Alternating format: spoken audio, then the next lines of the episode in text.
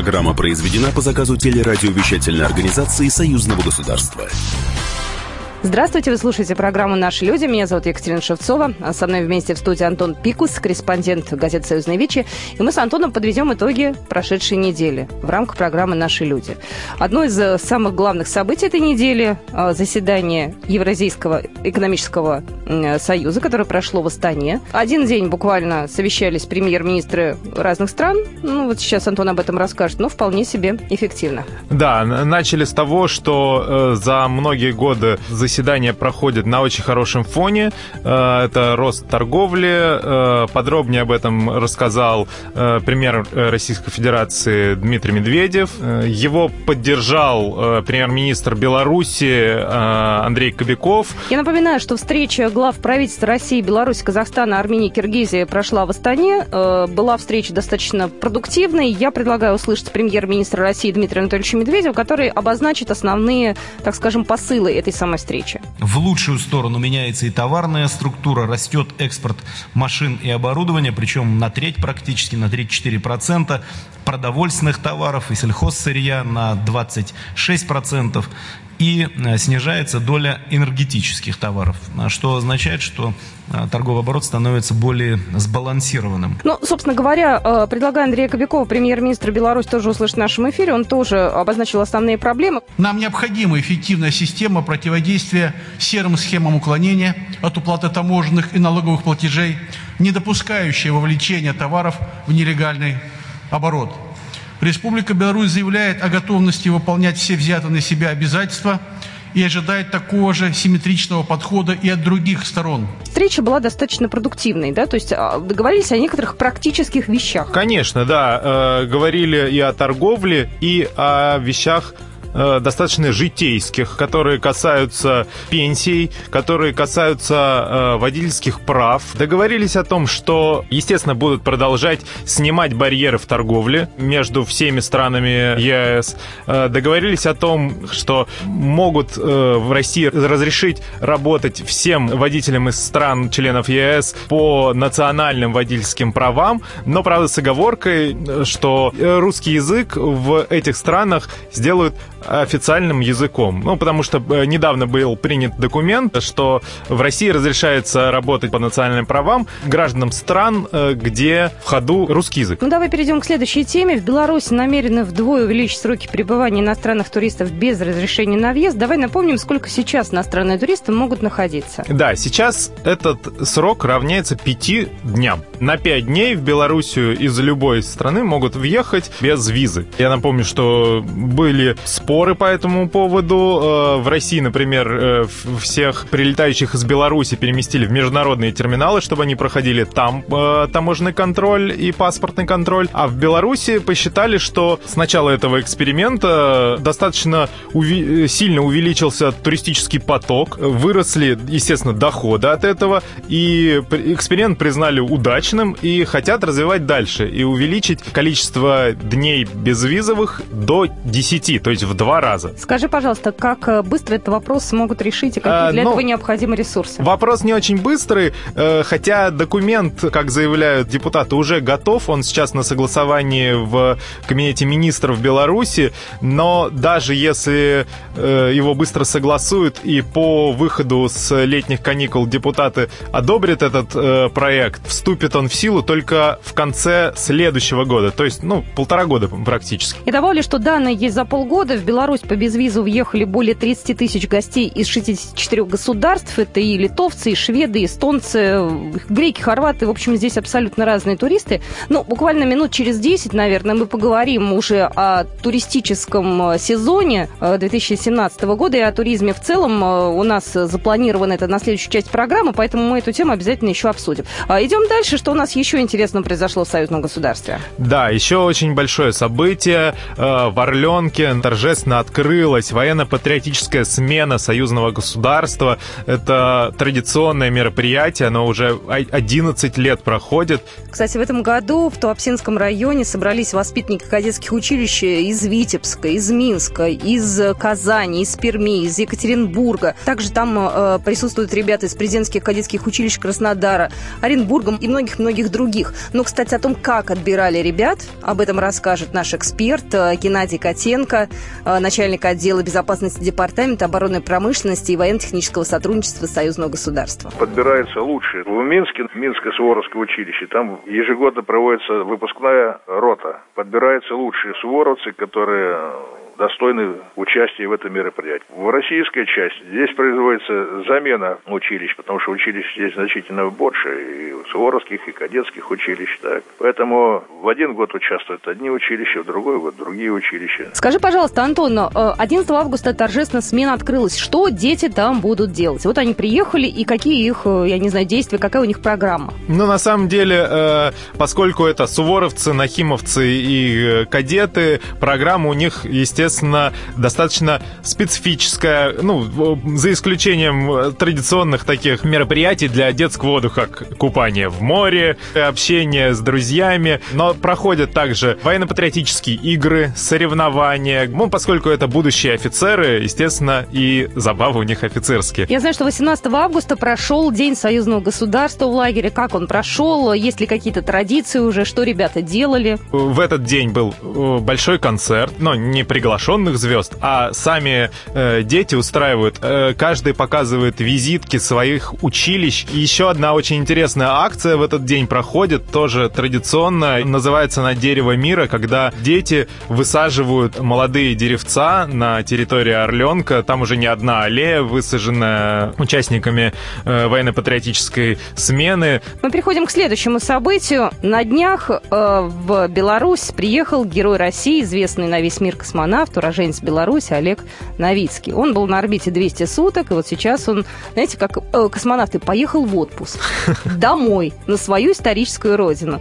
Вот. Он начал э, свой отпуск, насколько я знаю, с посещения города-героя Бреста. Да, он был в Бресте, был в Брестской крепости, посетил э, музейную экспозицию вместе с женой и двумя своими дочерьми. Естественно, он не хочет их никуда отпускать от себя, ни, наверное, ни на минуту, поэтому по всем мероприятиям мероприятием.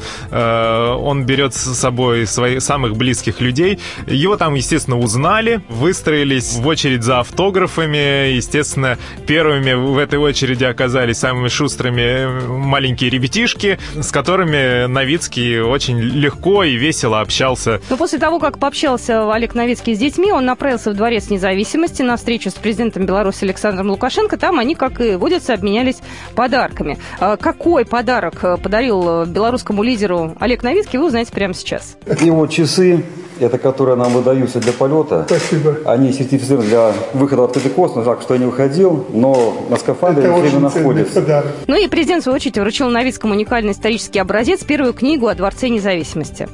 Я тебе хочу подарить вот единственную Ё первую книжку. Это... Мы это образец. Но поскольку еще не изготовили других, это вот первый уникальный исторический Возьми, образец. Как это, Пусть это у тебя будет. Спасибо. Олег Новицкий вернулся с МКС не так давно, в начале июня. Президент Беларуси поблагодарил что в полете Олег не забывал родину, радовал фотографиями. Кстати, совершенно замечательные да, были совершенно снимки. замечательные снимки. Э, он активно ведет Инстаграм прямо с орбиты, и жена ему с Земли помогает, естественно, в этом. Там появляются вообще умопомрачительные снимки, которые, естественно, на Земле нигде не сделаешь. Это и виды из космоса различных городов, в том числе и России, и Беларуси. Это и быт э, космонавтов. Ну, в общем, э, всем советую посмотреть посмотреть, э, в том числе и на нашем сайте э, союзвечи.ру э, эти снимки. Мы регулярно публикуем и очень любим на них любоваться. Ну что ж, я очень надеюсь на то, что мы в ближайшее время пообщаемся с Олегом Новицким. Очень хочется сделать с ним интервью, и вы обязательно услышите его в программе «Наши люди». Ну что же, мы заканчиваем с вами обзор основных новостей союзного государства. Со мной в студии был Антон Пикус, корреспондент газеты «Союзная вечер». Спасибо тебе. Спасибо вам. Ну и в следующей части программы мы вернемся уже с гостями, поговорим о туризме. Будьте с нами.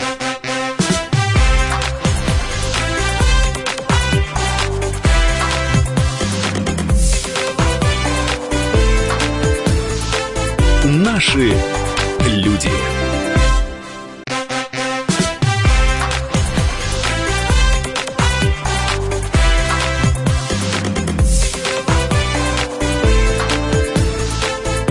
Наши люди. Мы продолжаем программу «Наши люди». Меня зовут Екатерина Шевцова. На студии Игорь Вадимович Фомин, председатель экспертного совета по туризму э, при Комитете Совета Федерации по социальной политике. Добрый день. Здравствуйте. И Валерий Чумаков, ответственный секретарь журнала «Союзное государство». Валер, здравствуй. Добрый день. А, Екатерина Шевцова, это я, и сегодня мы поговорим о туризме. А, я, наверное, начну э, с со статистики угу. Минск вошел в первую тройку самых популярных городов СНГ у туристов в этом летнем сезоне. Такие предварительные данные, данные аналитического агентства Турстат. Вот Игорь Вадимович, как вы думаете, почему наши туристы так массово едут в Беларусь? В чем секрет белорусских товарищей? Может быть, они что-то знают, что не знаем мы? Ну, мне кажется, что главный фактор здесь это хорошее соотношение цена-качество тех услуг туристам, которые предлагаются в Республике Беларусь, и, в принципе, действительно транспортная доступность, то есть недалеко, удобно. Знаете, я предлагаю сейчас услышать небольшой комментарий. У нас э, не так давно в студии был посол Республики Беларусь Игорь Петришенко. Вот, и он нам сейчас расскажет, э, какие конкретно программы поддерживаются для российских туристов, какие программы продвигаются. Вот прямо сейчас этот комментарий мы услышим. Мы очень радуемся, когда э, в Российской Федерации наступают каникулы или большие выходные, тогда по трассе М1 выстраивается вереница машин, Э, на то, чтобы въехать к нам в Республику Беларусь. И именно Институт медицинского туризма, оздоровительного туризма, агроэко-усадьбы, которые у, них, у нас их более двух с половиной тысяч, очень большой популярностью пользуются наши курорты лыжные, э, Силичи и Раубичи, где наши российские mm-hmm. друзья приезжают э, покататься на горных лыжах. Наши замечательные озера, Нарочь, озера в Витебской области. Это все направлено для того, чтобы создать комфортную среду для оздоровления и собственных граждан, и наших гостей. Мы, э, кстати, очень активно работаем э, над переоснащением наших э, лечебно-оздоровительных комплексов. Мы многие центры переоснастили, приводим, проводим высокоточные операции, лечение таких серьезных заболеваний, поэтому заинтересованы в том, чтобы сфера туризма развивалась, прирастала новая новыми интересными наработками, идеями. Э, нашим коллегам э, хочется пожелать успехов и позиционировать нашу страну как страну с широкими туристическими возможностями. Игорь Петришенко, посол Республики Беларусь в России, он гордится, естественно, туристической сферой. Мы, в свою очередь, что можем предложить в ответ? Какие программы, какие направления? Что у нас есть такого, что привлечет белорусских туристов? Не, ну у нас вообще э, потенциал российского туризма, он неисчерпаем. У нас есть все климатические зоны, у нас есть э, огромное количество достопримечательностей. Мы не умеем использовать наш огромный туристическо-рекреационный потенциал в полном объеме пока. Почему? То здесь, здесь проблема, мы же в одном союзном государстве, у нас такая проблема по внутреннему туризму. У нас огромный потенциал роста внутреннего туризма.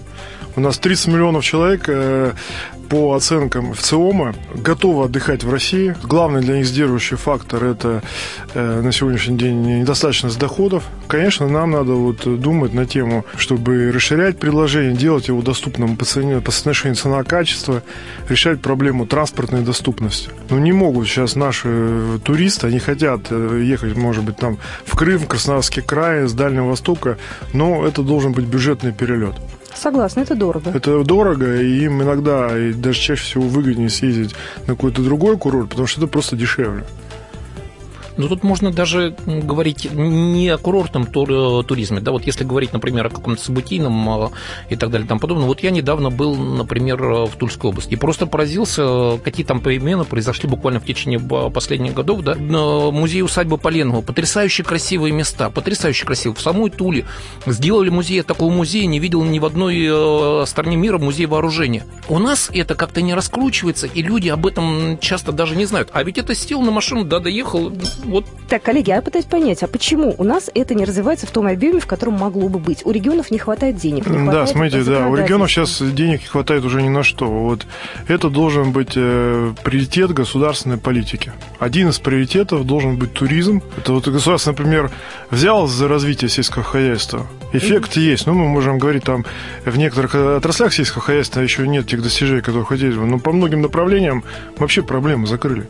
Туризм должен стать одним из государственных приоритетов. Ну, здесь, э, наверное, либо нужна поддержка государства да, именно здесь... финансовая, либо это должно быть на законодательном уровне. Вот э, каким, может быть, приемом стоит поучиться у наших белорусских коллег? Возможно, какие-то идут, я не знаю, налоговые послабления. Давайте я вам сразу скажу, Давайте, чему можно сразу же поучиться. Вот смотрите, во-первых, проблема туризма комплексная. Надо и государственную поддержку. Они оказывают государственную поддержку явно своим санаториям. Вот для того, чтобы они переоснащались, они, значит, имеют либо государственные ресурсы, угу. либо очень дешевые банковские ресурсы. У нас никакой специальной системы поддержки, например, частных занаториев нет. Вот второе, у них также сделан нормальный льготный режим налогообложения, то есть специальный налоговый режим для санаторно-курортной отрасли. Для санатория сейчас, знаете, стала проблема номер один, вообще это э, так называемые имущественные налоги. Когда стоимость санатория высока, Никаких льгот по налогу на имущество нет вообще. Хотя, по идее, в общем-то, если мы говорим о привлечении инвестиций, в принципе, турист это те же инвестиции. Конечно. Это... Поэтому поучиться уже можно. Третье, с визами. Вы смотрите, в Беларуси да, действует безвизовый въезд для жителей 24 стран на срок до 30, от 30 до 60 дней. И на 80 стран действует режим 5 дней при прилете через национальный аэропорт Минск для 80 стран. В Беларуси, да, они как бы осознают, что им международный турист для них важен, и они ему должны создать максимум возможностей. Им, значит, выгодно, чтобы приехал немец, и у них находился 5 дней. Но не только немец, а любой иностранец. Кстати, об этом э, говорил в интервью в Белпресс-центре председатель Республиканского союза туриндустрии Беларуси Филипп Гулый. Конечно, э, пятидневный безвизовый режим добавляет интеграцию нас с Литвой и с Латвией достаточно неплохо. Туроператоры много разработали продукта, его много разобрали, но в первую очередь, поскольку мы ориентируемся на авиационное сообщение, речь идет о радиальных турах, когда люди приезжают в Минск в течение пяти дней, осматривают окрестности. День э, военно-патриотический, день этнографический, день природный, день культурно-познавательный, замки. Это в основном Минск вокруг и э, перелет обратно. Важно, что на сегодняшний день стала возможной и реализуемая цепочка для иностранных туристов из Китая, Индии, Америки и других государств, прилетая в Москву, потом прилетая в Минск и из Минска снова прилетая в Петербург. Вот это хорошая такая связка а Москва, Минск, Санкт-Петербург. Это хороший продукт. Вот очень простой пример, да, вот э, я вот сейчас недавно был в Брестской области, был в Беловежской пуще. Там есть который пропускной пункт на нашей границе, потому что в Беловежской пуще она наполовину принадлежит, на, на треть принадлежит э, Польше, на две трети э, нам России. И вот поляки, они свободно через этот пропускной пункт, они проходят свободно, гуляют по всей территории, оставляют деньги там в, в белорусских ресторанах, они живут там в белорусских отелях, все. Э, россияне и э, белорусы, только те, у которых есть э, шенген. Я сейчас пытаюсь посмотреть в будущее. 2018 год может стать годом туризма в рамках союзного государства. Угу. Это хорошая история. Что у нас еще будет в 2018 году? Чемпионат мира по футболу. Да. Что такого нам сделать еще особенного, чтобы белорусские туристы легко к нам приезжали, потому что я думаю, что оттуда поток как раз будет сюда к нам, ну, да? Белорусские туристы на так, футбол, на футбол, едут, да. может быть, что-то еще. Если, белорусские кстати... туристы едут очень много, у них же нету моря, они едут э, на наши курорты очень, да, в больших количествах. Тоже в Крым едут, в Краснодарский край. В Беларуси туризм это такая достаточно серьезная статья дохода, да, то есть э, мы сможем э, пойти, опять же, тем же путем и тоже сделать туризм статьей дохода. Что касается в целом туризма в Российской Федерации. Конечно, нам надо добиться, чтобы его вклад в валовый продукт был, конечно, намного выше, чем сейчас, потому что в среднем по миру он 10%, у нас пока он 3,5%. Все расчеты показывают, что если бы он поднялся до 5-6%, это было, конечно, очень существенно и по налогам, но, понимаете, здесь давайте не будем вот этим заблуждением 90-х лет жить, что там сам все рынок решит, не решит ничего не получится. Нужны ресурсы финансовые, Оно, э, нужны налоговые послабления. Вот тогда бизнес активно придет и будет у нас, я еще раз говорю, и проблема и внутреннего туризма, и в Беларуси, это, конечно, все наш потенциал. Ну а как? У нас инвестировать в развитие туризма должно быть выгоднее, чем да. у конкурентов. А когда мы начинаем говорить серьезным на эту тему бизнесом, он нам говорит, вот мы приехали в Грецию, извините, да, и, значит, нам дали условия. Условия там налогов нет, угу. ставка 2-3% в год. Только делай. Еще и субсидия при, при вводе гостиницы в эксплуатацию, понимаете? Теперь вы еще очень важный вопрос затронули с самого начала. Э, действительно, вот популяризация да, туризма среди нашего населения. Потому что, смотрите, у нас э, психология, скажем, любого человека, она достаточно консервативная. И то, что сложил в 90-х годах, угу. да, там даже в 2000-х, да, уже сложился некий стереотип. Вот я тоже как бы с сферу своей работы, и действительно очень много езжу по регионам. Действительно, регионы сейчас все очень сильно потянулись, практически все. У них есть и туристические центры, и какая-то информация, и объекты показа. Вот недавно в Рязани был тоже, вот, как вы рассказываете, там mm-hmm. все, вот, все действительно очень интересно, экспозиции очень интересно. Ну, так действительно интересно сделано. Вот действительно, абсолютно европейского уровня объекты уже имеются. Вот. Но действительно, скажем, это надо все показать и рассказать да. людям. Но показать мы по радио не сможем, а рассказать точно успеем. А буквально через две минуты вернемся обратно в программу «Наши люди».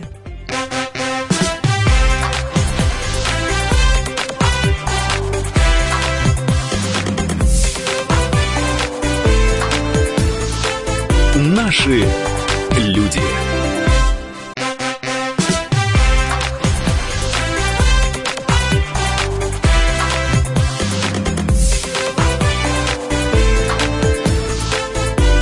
Наши люди. Мы продолжаем программу «Наши люди». Меня зовут Екатерина Шевцова. На студии Игорь Фомин, член Комитета Совет Федерации по социальной политике Валерий Чумаков. В Беларуси достаточно активно развивается агротуризм. Вот э, мой коллега угу. Валерий ездил не так давно и как раз э, занимался этой темой агротуризма. Что-то похожее у нас в России, какие-то программы могут создаваться? Можем чего-то Не, ну смотрите, у нас агротуризм в России развивается, это точно во всех регионах, там, особенно вот в регионах центральной России, на северо-западе, кстати, у нас очень много тоже объектов агротуризма создано. Вот агротуризм очень интересная вещь. Почему? Потому что это четко поддержка малого бизнеса. Да, да инвестиции требуются не очень большие, да, второе. Поэтому вот здесь в Беларуси, вот вы говорили, как опыт, тоже замечательный опыт. Замечательно. В Беларуси, может быть, то, что где я побывал, я бы угу. назвал это, в общем-то, больше не агротуризм, а больше экотуризм. Угу. То есть вот э, люди приезжают, это на самом деле замена, вот, замена гостиницам. То есть гостиничное хозяйство угу. сделать большое достаточно сложно. Вот угу. люди приезжают, те же, которые приезжают там в Беловежскую пущу, да, вот, они обычно останавливаются не в гостинице, они обычно останавливаются вот в огромном количестве вот, вот этих вот агроусадьб. Вот, э, скажем, у них очень большое количество таких объектов, они посещаемы, они интересны. Вот, мы бы тоже это могли делать. И еще раз говорю, делаем. И есть интересные практики, но первое, надо делать на порядок больше тоже. Помогать нашим э, гражданам, чтобы они входили вот в этот самый малый бизнес да, и занимались сами, там, семьей.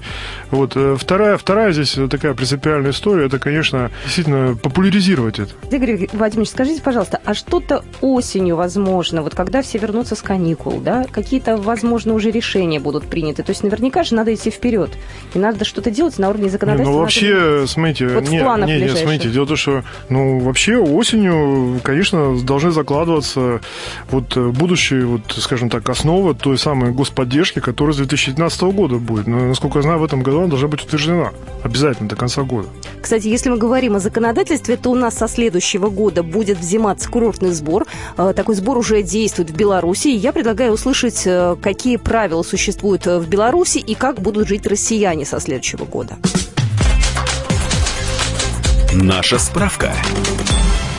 Закон о введении в России курортного сбора Госдума приняла в этом году. Собирать новый налог с туристов начнут 1 мая 2018 В первый год сумма налога составит всего 50 рублей. Для начала туристов обяжут платить налог за пользование инфраструктурой курорта в Крыму, а также в Алтайском, Краснодарском и Ставропольском краях. Эксперимент рассчитан на 4 года, а в конце этого периода власти решат, стоит ли вводить такой сбор на всей территории России. Участвующие в эксперименте регионы должны принять законы о введении этого сбора до декабря 2017 2017 В законе о введении курортного сбора прописан целый ряд послаблений. Платить его должны будут только совершеннолетние туристы, которые останавливаются в гостиницах и санаториях более чем на сутки. Освободят от уплаты налога несовершеннолетних, а туристов, которые выберут частный сектор, малоимущих и представителей льготных категорий населения. Вырученные с помощью курортного сбора деньги предполагается потратить на развитие российских курортных территорий. В Республике Беларусь курортный сбор – это обязательный местный налог. С 2016 года его размер увеличен с 3 до 5% от стоимости стоимости санаторно-курортной путевки. Отдыхающие должны оплатить его по месту пребывания и только в белорусских рублях. Взимается один раз на весь период оздоровления. Величина курортного сбора определяется инструкцией о курортном сборе,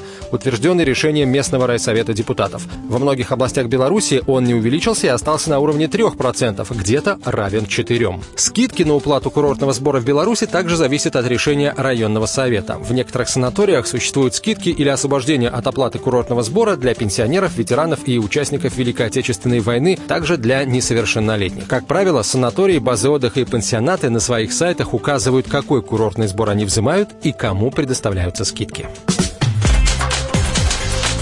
Наша справка. А, то, что касается Беларуси, можно внести немножко личные нотки. Вы говорили, что у вас, э, да, свекр часто ездит э, туда. Да. А куда именно? Он ездит в Гомельскую область. Каждый год? Ну, он ездит в санаторий в Гомельской области, тут уже на протяжении где-то, наверное, 10 лет. Вот, э, ну, он ездит с Санкт-Петербурга. Вот опять же вопрос транспортной доступности. Это поезд. Он, в принципе, идет недолго. Вот, и, в принципе, он ездит, ну, потому что, по сути дела, соотношение цена-качество его полностью устраивает, и это не так далеко. То есть для него, там, скажем, ну, перелет в любом случае это тяжело уже, а вот Здесь, поезд недалеко, да. Ну, тем более он сам родился в Гомельской области, ему очень там нравится. При этом Беларусь, это значит русский язык. Конечно. Это значит абсолютно да. привычная для нас да. атмосфера, люди, может быть, даже некая ностальгия по при советским том, временам. Что, при том, что мы знаем качество, с которым работают белорусы, качество достаточно высокое, Супер. аппаратура очень современная сейчас там закуплена, да. То есть получается, что э, одни и те же услуги там оказываются по ценам где-то примерно полтора-два раза ниже, чем у нас. За те же деньги, э, которые у нас, я могу получить там услугу гораздо более высокого качества. И... Игорь Владимирович, а не обидно, что берут люди вот так вот и тратят деньги э, в Беларуси, пусть даже дружественные нам? В туризме система ограничений – это опасная вещь. Угу. Понимаете, это мы ввели, нам ввели, мы ввели, нам ввели. Вот я еще раз говорю, мне кажется, нам надо пока быть абсолютно открытыми, потому что мы пока заинтересованы э, максимальном увеличении туристического потока. Те гостиницы, те санатории, которые у нас есть, они пока их средняя загрузка позволяет нам развиваться. Поэтому здесь даже разговора нет и про Белоруссию, и со стороны наших граждан. Нормальный такой взаимный туристический поток, это нормально, да. Другое дело, я говорю, что для нас вообще задача номер один, конечно, это вовлечь наших граждан в туризм и в отдых. Игорь Владимирович, даже туристы активно вовлекаются и, кстати, очень любят отдыхать э, и в России, и в Беларуси. Давайте узнаем, какие самые популярные направления у российских туристов в этом году. Наша справка. Беларусь вошла в тройку самых популярных у российских туристов стран. Аналитики Яндекс Денег проанализировали, в каких странах россияне провели свой отпуск этим летом и сколько тратили в путешествиях. Беларусь заняла третье место в списке самых популярных и бюджетных стран для отдыха у россиян, сообщает Белта. Лидером рейтинга оказалась Турция. Далее идут Россия, Беларусь, Украина и Испания. Также в первой десятке по популярности Таиланд, Германия, Польша, Греция и Финляндия. Средний чек туриста оказался самым низким в России. Далее идут Украина и Беларусь. Ну а больше всего за раз тратили российские туристы, которые проводили отпуск в Германии и Таиланде. Наша справка.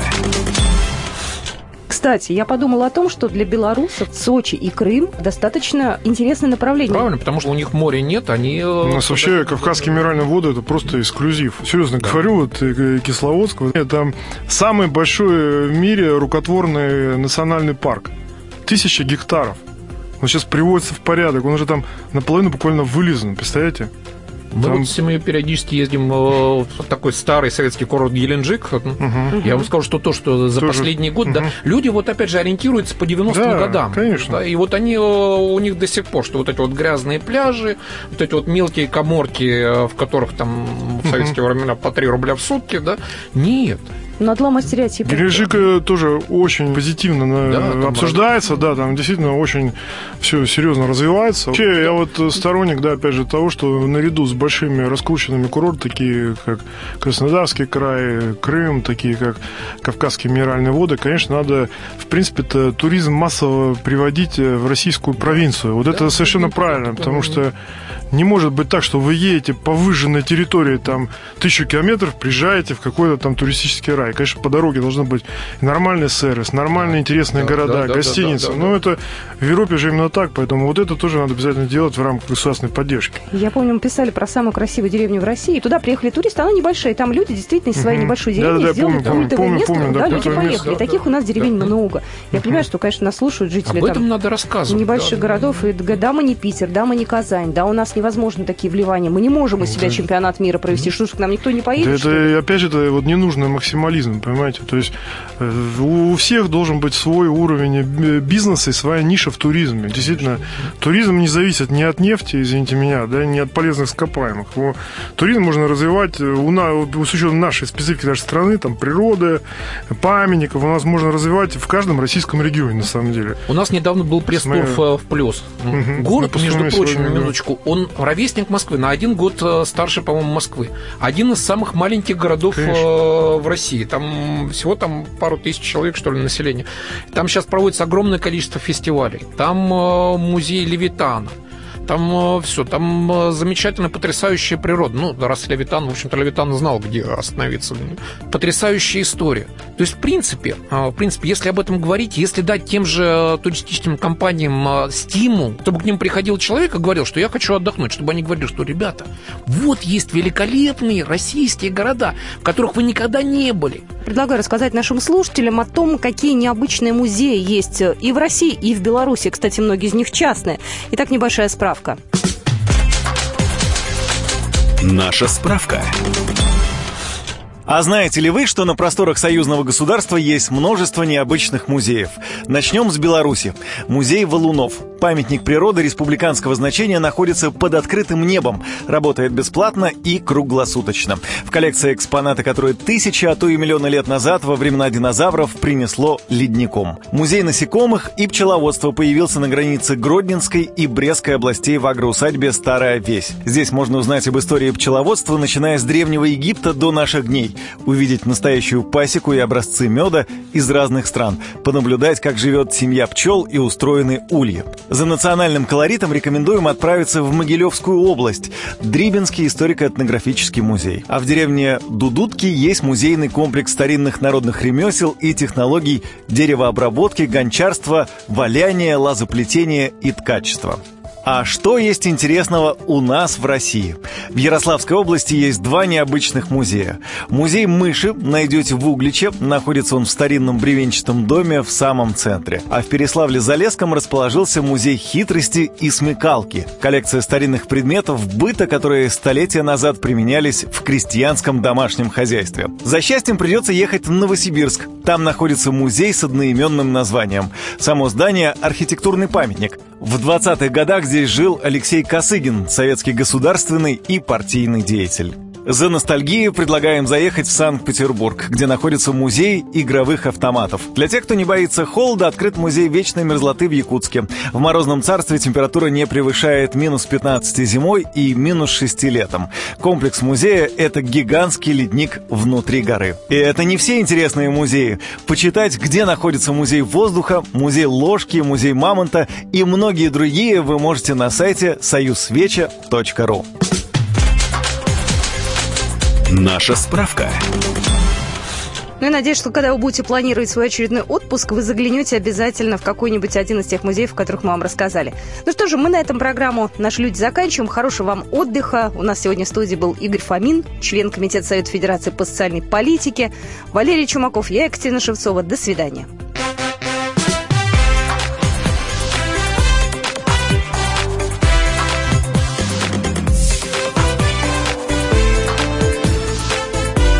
Наши люди. Программа произведена по заказу телерадиовещательной организации Союзного государства.